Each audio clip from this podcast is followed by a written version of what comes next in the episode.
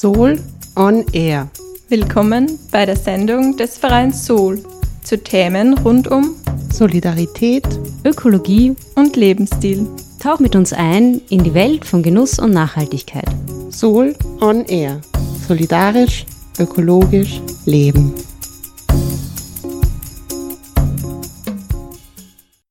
Herzlich willkommen zur neunten Sendung von Soul on Air im Freien Radio Freistadt. Diese Sendung wird vom Verein Soul Menschen für Solidarität, Ökologie und Lebensstil gestaltet.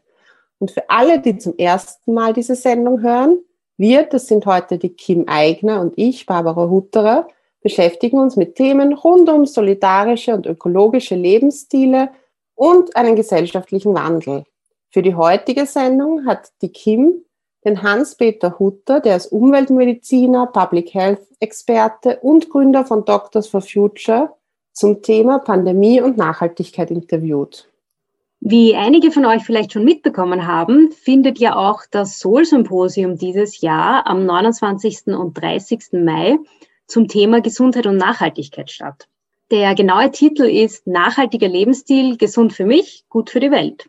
Das Soul-Symposium ist übrigens eine Veranstaltung vom Verein Soul, die es bereits seit 20 Jahren gibt. Und das Besondere ist, dass sie in diesem Jahr zum zweiten Mal online stattfinden wird. Es wird auch wie letztes Jahr spannende Kurzvorträge geben, aber, und das ist neu, in diesem Jahr auch die Möglichkeit für alle Teilnehmerinnen, sich in digitalen Kleingruppen, die wir Arbeitskreise nennen, auszutauschen. Und die Diskussion und die Fragen, die in diesen Arbeitskreisen aufkommen, werden auch in die abschließende Podiumsdiskussion mit allen Vortragenden einfließen. Bevor wir uns aber jetzt das Interview mit Hans-Peter Hutter anhören, wollen wir noch kurz mehr über den Inhalt des Symposiums sagen. Der erste Tag steht unter dem Motto Gesund für mich, gesund für die Umwelt. Hier wird es natürlich auch um das Thema Klima gehen, und zu dem Tag wird uns der Hans Mooshammer von der Abteilung für Umwelthygiene und Umweltmedizin von der Med-Uni Wien, der ist auch Kollege von Hans-Peter Hutter, mehr erzählen zum Thema der Klimawandel betrifft auch meine, deine und unsere Gesundheit. Außerdem erfahren wir von der Uli Weiß vom Institut für soziale Ökologie, welche Herausforderungen und Chancen für das Gesundheitssystem durch den Klimawandel entstehen. Die Uli Weiß kennen manche von euch vielleicht auch von der vorletzten Sendung von Soul on Air zum Thema Klima und Gesundheit. Der zweite Tag steht dann unter dem Motto Gesund für mich, gut für alle. Und auch an dem Tag starten wir mit spannenden Vorträgen, darunter ein Input von Johanna Muckenhuber zu nachhaltig arbeiten, Arbeitsbedingungen und Arbeitsorganisation im Kontext sozialer Ungleichheit und Gesundheit. Oder auch ein zweiter Input von diesem Tag von Rainer Hackauf vom Büro für Selbstorganisierung. Der Titel ist Die Welt verändern, ohne kaputt zu gehen. Da ja das Symposium zum großen Überthema Gesundheit und nachhaltiger Lebensstil stattfindet, und sich im letzten Jahr sehr viel in unserem Leben um das Thema Pandemie und Corona gedreht hat, wollen wir ein bisschen weiter über den Tellerrand hinausschauen und uns grundsätzlichen Fragen der Gesundheit in Bezug auf Nachhaltigkeit anschauen. Da der Fokus beim Symposium daher nicht auf dem Thema Corona liegen wird, haben wir eben schon vorab den Hans-Peter Hutter genau dazu befragt, was die Ursachen der Pandemie sind und was wir aus seiner Sicht aus der Pandemie lernen können. Ja, hallo ja. Hans-Peter Hutter. Wir freuen uns sehr, dass du dir heute Zeit genommen hast für dieses Gespräch. Sehr gerne, keine Frage. Ja, schön. Wir ähm, haben dich ja in letzter Zeit sehr oft äh, in den Medien gesehen, vor allem auch im Fernsehen und da vor allem eigentlich als äh, Public Health Experte auch äh, vor allem immer zur aktuellen Corona-Situation. Und vielleicht wissen es nicht alle, aber du bist auch Umweltmediziner und wir freuen uns sehr, dass du heute da bist, weil wir wollen ja auch heute über die Pandemie sprechen, aber vielleicht aus einem etwas anderen Blickwinkel. Was und mich sehr freut, sage ich gleich einmal, weil es ist immer nur sehr eindimensional betrachtet, was sich jetzt derzeit abspielt bei der Covid-19-Pandemie. Ja, genauso sehen wir das auch und deswegen freuen wir uns besonders. Trotzdem wäre meine erste Frage konkret, zur aktuellen Corona-Pandemie und zwar zu einem Thema, das auch recht wenig diskutiert wurde im letzten Jahr und auch noch immer wird, und zwar die Ursachen. Mhm. Was sind denn die Ursachen dieser Pandemie, beziehungsweise vielleicht auch ein bisschen der Blick in die Zukunft? Was erwartet uns denn, äh, was zukünftige Pandemien betrifft? Also Nummer eins, Pandemien sind ja wirklich nichts Neues. Äh, das kennen wir. Man braucht nur denken an die Cholera-Epidemie, an die spanische Grippe 1918 bis 1920. Also ganz neu ist es ja nicht. Ich denke, was das Neue daran ist, ist, dass wir wissen, woher es kommt und äh, was das mit unserem Lebenswandel zu tun hat. Also Nummer eins, wir wissen, dass äh, dieses Virus übertragen worden ist über ein Wildtier, das gehandelt worden ist auf einem chinesischen Markt. Und äh, das Ur, der ursprüngliche Vektor, also dort, wo das Virus gelebt hat, in einer bestimmten Fledermausart, diese Fledermausart lebt ja im Grunde genommen genauso wie das Wildtier üblicherweise dort, wo der Mensch nicht hinkommen sollte. Und äh, wenn du mich jetzt fragst, was jetzt der, die Ursache ist, ist es relativ einfach. Ich denke, alle, die Ökologen sind, so wie ich, oder alle, die ein bisschen der Umweltmedizin oder Umweltschutz denken, wissen, wo in intakte Ökosysteme massiv eingegriffen wird, wird es auch immer die Möglichkeit geben, dass man zu Tierarten kommt, wo spezielle Krankheitserreger, die für die Tiere keine Krankheitserreger sind, aber für uns potenzielle Krankheitserreger leben und dann der Sprung von diesem Vektor über vielleicht einen weiteren Wirt zu uns immer möglicher wird. Das heißt, weiterhin Raubbau, weiterhin Einflussnahme aggressiv teilweise bis ungebremst in diese intakten Ökosysteme, wird die Wahrscheinlichkeit von diesen Sprüngen von Tier auf Mensch begünstigen und dementsprechend werden in weiterer Zukunft auch solche Ereignisse nicht seltener werden, wenn wir damit nicht aufhören, sondern eher wahrscheinlicher. So ist das leider Gottes und dementsprechend ist das ein weiterer Grund, vielleicht ist es auch ein Vorteil, dass nachdem man, nachdem die Menschheit oder wir alle das erlebt haben, wie furchtbar das ist, dass diese Idee oder dass dieser Wind mit dem Zaunfall auch deutlich mehr hilft, Ressourcen und Biodiversität zu schützen als bisher. Für viele war das, denke ich, einmal nur so sperrig und abstrakt. Ja, was ist Biodiversität? Naja, das ist irgendwie Artenvielfalt. Naja, wenn da jetzt irgendein Insekt ausstirbt, ist uns doch wurscht. Im Gegenteil, Insekten sind für mich eh so wichtig, dass man jetzt Biodiversität in einen ganz anderen Kontext sieht. Und das könnte, um ein bisschen auch etwas Positives in Diskussion zu bringen, tatsächlich helfen, hier deutlich mehr Menschen dazu zu bekommen, dass sie auch den Biodiversitätsschutz fördern und unterstützen. Ja, also ich, ich, möchte nachher auf jeden Fall auch nochmal äh, zurückkommen auf äh, die Chancen vielleicht, die wir jetzt haben. Nochmal kurz auch zu der Frage der Ursachen. Du bist ja auch im Vorstand der Ärztinnen und Ärzte für eine gesunde Umwelt und auch der Gründer von Doctors for Future. Mhm. Und in diesem Sinne möchte ich dich auch gern fragen, was hat denn diese Pandemie oder Pandemien generell mit der Klimakrise zu tun? Beziehungsweise gibt es hier vielleicht auch ähnliche Ursachen? Man kann sagen, das ist dasselbe, weil der Klimawandel ist doch dadurch bedingt, dass wir eine, neue, eine enorme Ausbeutung an den Ressourcen vornehmen.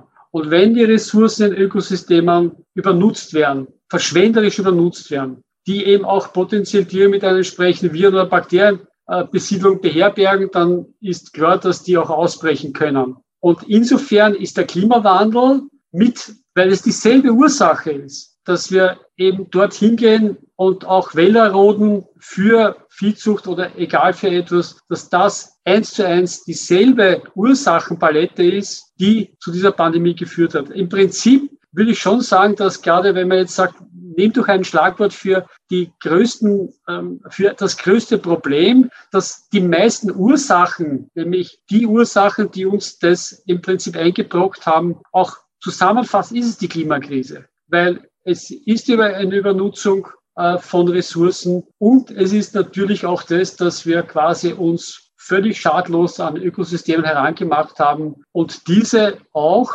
nachhaltig, falsch, aber nachhaltig geschädigt haben. Und insofern haben alle diese Krisen, egal ob das die Biodiversitätskrise ist oder die Bodenkrise bis hin jetzt zur Pandemie, haben eine einzige Ursache, die auch den Klimawandel, die Klimakrise mitbedingt. Das ist unser System, unser Gesellschaftssystem, das auf Wachstum aufgebaut ist. Man kommt immer wieder daran zurück. und sich nicht selber begrenzt, nach wie vor zu wenig begrenzt und es eben diese Ausbeutung unserer lebensnotwendigen Ressourcen und eben zu dieser Übernutzung dieser Ressourcen führt. Egal, ob das Boden ist, egal, ob das Vegetation und Wälder ist, bis hin zur Übernutzung von Weltmeeren. All das findet sich dann letztendlich auch in der Klimakrise wieder, weil genau darum geht es ja auch, wenn es in CO2 freigesetzt wird. Nochmal zusammengefasst, es sind all dieselben Ursachen, die zur Pandemie führen, genauso wie zu dieser Krise, äh, die wir jetzt Klimakrise nennen dürfen. Das würde ja bedeuten, dass äh, wenn man jetzt denkt quasi an, was können wir dagegen tun oder Maßnahmen dagegen, Klimaschutz, Umweltschutz ist gleich Pandemieschutz, kann man das so sagen? Es ist ganz klar, wenn wir etwas gelernt haben sollen von dieser Pandemie oder was uns die Pandemie gelehrt hat, so ist, dass wenn wir eintreten für mehr Schutz in, für Ökosysteme, dass wir Ressourcenschutz betreiben und unser System einmal überdenken, dass das gleichzeitig so ziemlich alle äh, Krisen, die wir jetzt benennen, egal ob die Biodiversität ist, die Klimakrise bis hin zur Pandemie, dass das alles dieselbe Wurzel ist. Und wenn wir da jetzt das kapieren, über die Pandemie, äh, dass das wirklich notwendig ist und wichtig ist, dann haben wir einen großen Schritt getan. Jetzt ist es ja so, dass gerade Stichwort äh, Klimakrise äh, hier schon lange wissenschaftliche Evidenz da ist, dass etwas passieren muss und politisch wenig passiert. Und so ein bisschen die Frage, eh, was du schon angesprochen hast, was können wir aus der jetzigen akuten Corona-Krise slash alle anderen Krisen eigentlich für die Bewältigung eben der multiplen Krisen lernen? Ist vielleicht ein Potenzial darin, dass jetzt in dieser Krise die wissenschaftliche Evidenz oder überhaupt Wissenschaft wieder ein bisschen mehr gehört wird. Zumindest hat man das Gefühl. Mhm. Ja, ich denke schon, dass Wissenschaft jetzt natürlich schon mehr in den Vordergrund getreten ist, dass man vielleicht auch jetzt ein bisschen erinnern kann, wie Wissenschaft arbeitet, unabhängig davon, dass da, ich würde mal schon sagen, noch immer sehr viel äh, Unwissen vorherrscht. Aber es ist ganz anders als vorher. Äh, ich denke, dass es jetzt eine ganz andere Bedeutung hat für viele, was Wissenschaft eigentlich bedeutet und was wir für eine Aufgabe haben. Aber die Sache ist die, in der Pandemie sind wir mehr oder minder, ich sage jetzt einmal, einige mehr, einige weniger, aber wir sind alle betroffen. Es geht uns alle an, egal ob man jetzt auf äh, jetzt eher unvorsichtig ist bis hin zu sehr ängstlich, aber es, es, es ist ein Thema, das mehr damit, um das kommt nicht herum. Ja? Und zwar tagtäglich bist du mit dem konfrontiert. Wenn man sich das ein bisschen mit der Klimakrise anschaut, so ist es deutlich heterogener. Da werden einige Länder jetzt überflutet, in einigen Ländern äh, brennen die Wälder, Stichwort Australien. Äh, bei uns sehen wir in den alpinen Regionen, da schmelzen die Gletscher, die werden immer kleiner. Dort äh, ist eben wiederum ein anderes Problem. Dort gibt es Dürre, dort wieder Überschwemmungen äh, in, in Pakistan beziehungsweise in Bangladesch. Das ist alles sehr unterschiedlich und viele haben mit unterschiedlichen, mit unterschiedlichen Folgen des Klima, der Klimakrise, Klimawandel zu tun. Da eint uns vielleicht, dass wir betroffen sind, aber es sind völlig unterschiedliche Aspekte, die hier zu Buche schlagen. Und insofern äh, hat die Pandemie etwas Einendes, so blöd es klingen mag, und dass man bei der Klimakrise nicht sagen kann, weil es gibt hier eine enorme Ungerechtigkeit. Es gibt hier wirklich Krisen, äh, es gibt hier Klimawandelgewinner, wie man schon sagt, und manche verlieren.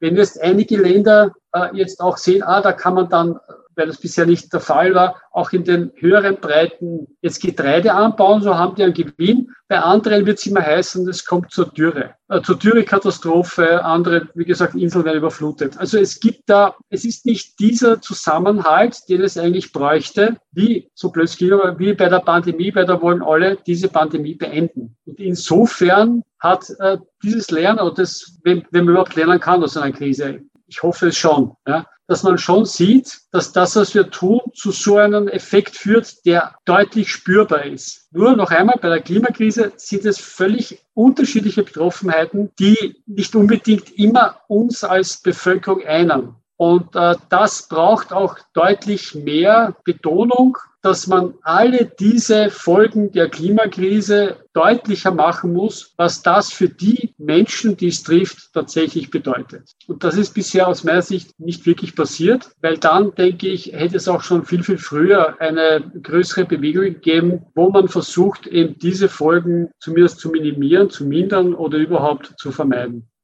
Ja, jetzt haben wir über die Klimakrise gesprochen und trotzdem, was du gerade gesagt hast, dass es schon präsenter ist äh, oder dass es noch Schwierigkeiten gibt, ist das Thema auf jeden Fall präsenter medial, als es noch vor einigen Jahren war. Also das ist ja auch quasi was Positives, kann man sagen im Gegensatz zu zum Beispiel anderen Themen, die du schon angesprochen hast, wie Biodiversität als Stichwort. Also das ist sicher noch unterrepräsentierter in den Medien. Und äh, ein anderes Thema ist ja auch Umwelteinflüsse und auch die verbundenen Gesundheitsrisiken. Und darum geht es ja auch in deinem aktuellen Buch. Und deswegen auch nochmal die Frage zu diesem weiteren Thema. Welche sind denn hier die Hauptfaktoren, die unsere Gesundheit betreffen?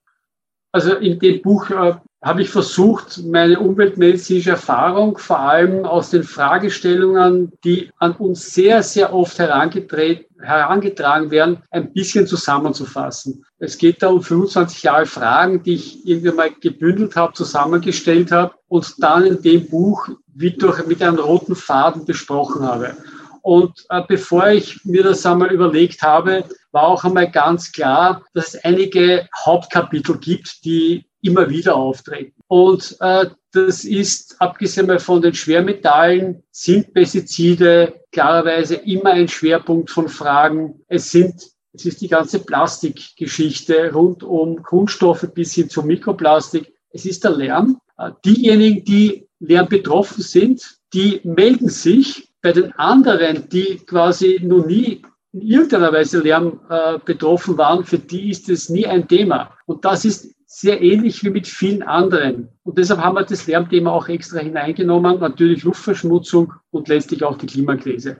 Also die habe ich irgendwie zusammengestellt und versucht mit den meistgestellten Fragen oder die mir wirklich aufgefallen sind, äh, zu beantworten. Aber noch einmal, wenn es um Umweltmedizin, Umwelthygiene geht, dann sind es halt unglaublich viele Faktoren. Und ich möchte sie nicht wirklich nur auf biologische, Stichwort Virus, Bakterie, Pollen etc., nicht nur auf akustische, seien es jetzt, sei es Schall, Lärm, sei es Vibration, bis hin mehr zu ionisierender Strahlung, nicht ionisierender Strahlung, elektromagnetische Felder und auf chemische Faktoren, also alles, was es an Chemikalien gibt. Auf das möchte ich Sie wirklich nicht reduzieren. Es ist zu wenig. Es sind viele psychosoziale Effekte, die eine große Rolle spielen und genauso wie auch kulturelle Faktoren. Und wenn man das alles einmal anschaut, dann sieht man, wie groß und wie wichtig oder umfassend dieses Gebiet auch ist. Aber man muss eben auch immer im Kopf behalten, dass abseits dieser biologischen, physikalischen und chemischen auch sehr viele, äh, sehr viel Einfluss aus der psychosozialen, aus der, aus den Aspekten des kulturellen Zusammenlebens kommt. Das darf man nie vergessen.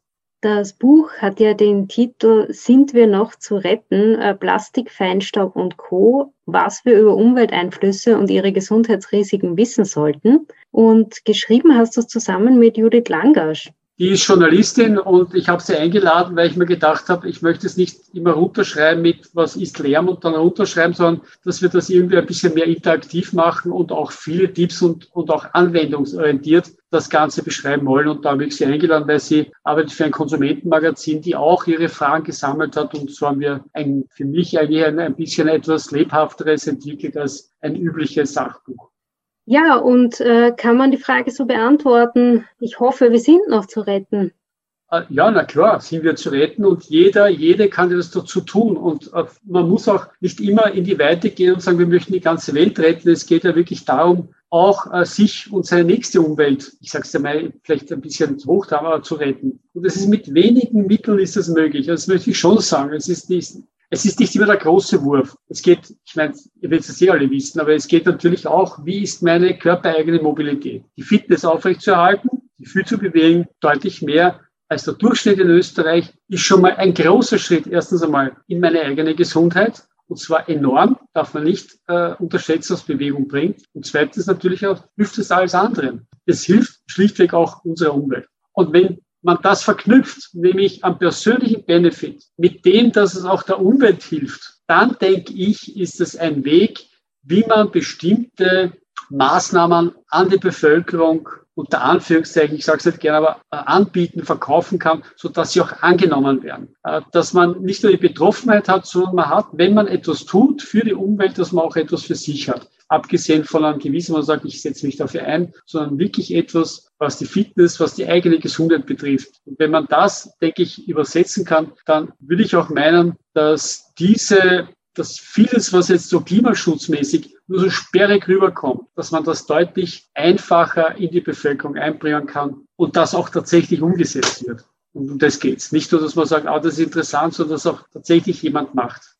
Ja, Stichwort machen. Das ist ja bei Soul auch immer äh, ein großes Thema. Also es geht ja auch immer darum, den eigenen Lebensstil nicht nur zu hinterfragen, sondern auch zu verändern. Meistens gemeinsam mit anderen, weil das mehr Spaß macht und auch einfacher ist. Äh, aber es geht bei Soul auch immer um die politischen Rahmenbedingungen. Also immer darum, man braucht ja beides. Vollkommen richtig. Vollkommen richtig. Vollkommen richtig, unterschreibe ich sofort, auch wenn ich jetzt ins Wort falle, aber das ist vollkommen das, was wir auch äh, nachvollziehen und wichtig. Ich kann hundertmal, hunderttausendmal können wir alle die Mobilität erforschen, die Luftverschmutzung ständig in irgendwelchen Studien beobachten können und die Auswirkungen vor allem. Wenn man dann sagt, bitte steigt auf Öffis um, auch im ländlichen Bereich, werden wir vieles sagen, und das ist ja so der Fall, und man sagt, ich würde eh gern, aber es gibt hier kein Mobilitätsangebot, das in irgendeiner Weise das übliche Mobilitätsbedürfnis tatsächlich äh, befriedigt. Ich muss mit meinem Auto zumindest dort und dorthin fahren, weil die nächsten 50 Kilometer gibt's nichts. Es gibt keinen Bus oder wenn ein Bus geht er nur zweimal am Tag. Äh, das hilft mir nichts. Also ja, das Commitment, ich kann etwas machen, ich kann kleine Wege sowieso so gehen, aber klar, ohne Rahmenbedingungen, die das auch erleichtern, was man der Bevölkerung auch fundiert erklärt, dass es eine, einen Effekt hat, ja, da braucht schon Hilfe, aber ohne das geht's wirklich nicht. Das ist keine Frage. Ja, das freut mich sehr, dass, dass du das auch so bestätigst oder auch so siehst. Ja, das, das ist, ist auch ein, zentraler Ansatz auch von der Arbeit von Sol und auch von der ganzen Kampagne Ich habe genug und sich mit dem zu beschäftigen auch.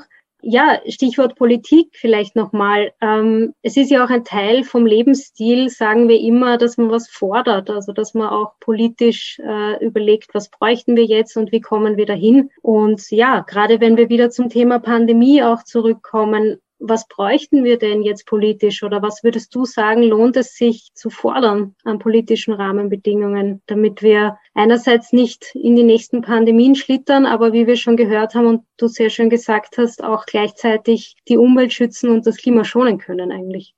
Ja, ganz ehrlich, dass man jetzt schon einmal da nicht nur zur Tagesordnung übergeht, sondern dass man ganz klar sagt, wir wissen, die Ursachen für diese Pandemie liegen auch, was ich vorher gesagt habe, in dem, wie wir mit unserer Umwelt umgehen. Nummer eins. Das zweite ist, und das ist ein wichtiger Punkt, ich kenne das von Patientinnen und Patienten, das kennen vielleicht alle von uns selber du hast irgendetwas, du fühlst dich krank, man geht dann zum Arzt, zur Ärztin, sagt, ich habe das, dann ähm, ja, man bekommt dann vielleicht eine Behandlung, eine Therapie. Man merkt, da ist man noch sehr irgendwo unter Anführungszeichen gefügig, man macht das. Kaum geht's dann besser, hat man wirklich wieder alles vergessen. Also ich hoffe nicht, dass das so stattfindet, dass man sagt, es ist jetzt fertig und jetzt ha, machen wir alles wie äh, zuvor und zwar noch in einem größeren Ausmaß, weil es ja klar, es gibt enorm ökonomische Probleme. Das ist ja überhaupt keine Frage. Ich meine, das brauchen wir nur ausschauen, wie es ausschaut. Das heißt, dass jetzt einerseits die Lehren daraus gezogen wird, aber andererseits es nicht dazu führt, dass man jetzt alles mit dem entschuldigt, egal wie man sich verhält, Raubbau betreibt, Umweltrechte zurücknimmt, weil man sagt, jetzt können wir nicht anders, weil ja die ökonomische Situation so fatal ist. Also da muss man jetzt schon vorarbeiten, damit äh, man ganz klar macht, dass das so auf jeden Fall aus unserer Sicht weder eine gute Idee ist, weder gerechtfertigt ist, noch zukunftsorientiert. Ich denke, dass jetzt diese Befürchtung, die ich zumindest habe, oder auch meine Kolleginnen und Kollegen, die, mit denen ich rede, dass da es ein Backlash gibt an Umweltauflagen, und wenn es nicht nur bei uns ist, dann muss ich halt anschauen, wie es in anderen Ländern zugeht, wo ja die Auflagen jetzt schon nicht wirklich uh, him. Wie es dort zugeht. Also ich denke, das ist ein wichtiger Punkt, dass man die Politiker da wirklich, Politikerinnen, unsere Entscheidungsträgerinnen und Träger, dass man die wirklich hier ähm, festbindet an einem Commitment, dass das nicht eintreten darf. Also das würde mich am meisten wünschen, dass es jetzt nicht in irgendwie einen so Laissez-faire-Kapitalismus äh, endet, wo dann praktisch äh, nichts gilt, was wir da jetzt Jahrzehnte eigentlich auch aufgebaut haben. Man darf nicht vergessen, es gibt ja eine Errungenschaft, was da alles passiert ist und dass es jetzt nicht alles zunichte gemacht wird. Also das möchte ich schon sagen, ist einer der wesentlichen Punkte, für die ich mich jetzt auf jeden Fall auch einsetze, beziehungsweise alle meine Kolleginnen Kollegen rundherum. Ja, insofern ist vielleicht doch auch die Krise wieder eine Chance. Naja, auf jeden Fall nach dem Wortstamm ja. Und dementsprechend gehe ich einmal davon aus, dass es doch ein paar kluge Leute gibt, die das auch so sehen. Ja, die gibt es auf jeden Fall. Trotzdem ja. zahlt es sich aus, aktiv zu bleiben und darauf hinzuweisen. Ja, keine Frage. Natürlich. Ohne Aktivismus geht da gar nichts. Ja, in diesem Sinne äh, möchte ich mich herzlich bedanken. Wir sind schon wieder am Ende des Gesprächs. Vielen, vielen Dank für die tollen Einblicke und fürs Zeitnehmen. Bitte gerne. Alles Gute. Ja, vielen Dank an Hans-Peter Hutter von der Abteilung für Umwelthygiene und Umweltmedizin der Med-Uni Wien für dieses wirklich sehr informative Interview. Für mich besonders spannend war vor allem die Tatsache, dass eigentlich das immer mehr und immer weiter, also dieser Wachstumswahn des Kapitalismus, auch in diesem Fall, also bei der Corona-Krise, die Ursache allen Übels ist. So wurde sehr deutlich sichtbar, dass fast alle aktuellen Krisen, also die Klimakrise, die Biodiversitätskrise und jetzt halt die Corona-Krise, dieselbe Ursache haben. Außerdem war es sehr schön zu sehen, dass ein Experte, der sich gerade sehr viel mit Krisen beschäftigt, also mit der Klimakrise und der Corona-Krise, noch voller Optimismus ist, dass wir uns durch unser Handeln und die Veränderung der politischen Rahmenbedingungen noch selber retten können. Auch so legt immer einen Fokus darauf, dass sowohl der persönliche Lebensstil angepasst werden muss, aber auch die Politik dafür den richtigen Rahmen schaffen muss. Und genau darum geht es auch in der Ich habe genug Kampagne von Sol, die die Kim ja schon im Interview erwähnt hat. Ja, in dieser Kampagne geht es darum, dass man eben erstens den persönlichen Lebensstil, also auch den eigenen Konsum hinterfragt und zweitens sich aber auch für politische Veränderungen engagieren muss. Und, und das ist auch wichtig, drittens, dass man gemeinsam eben mehr erreichen kann. Weil ja, wie ich im Interview schon erwähnt habe, geht's ja bei diesem ganzen Lebensstil ändern zusammen doch immer leichter und es macht auch viel mehr Spaß. Wer sich intensiver mit dem Genug-Haben beschäftigen möchte und mit anderen Interessierten austauschen möchte, für den oder die ist der Ich habe genug Fernkurs genau das Richtige. Da könnt ihr in einem Jahr äh, euch mit dem Thema Nachhaltigkeit und dem Genughaben wirklich intensiv beschäftigen und da so richtig eintauchen und euch in einer geschlossenen Gruppe regelmäßig mit anderen dazu austauschen.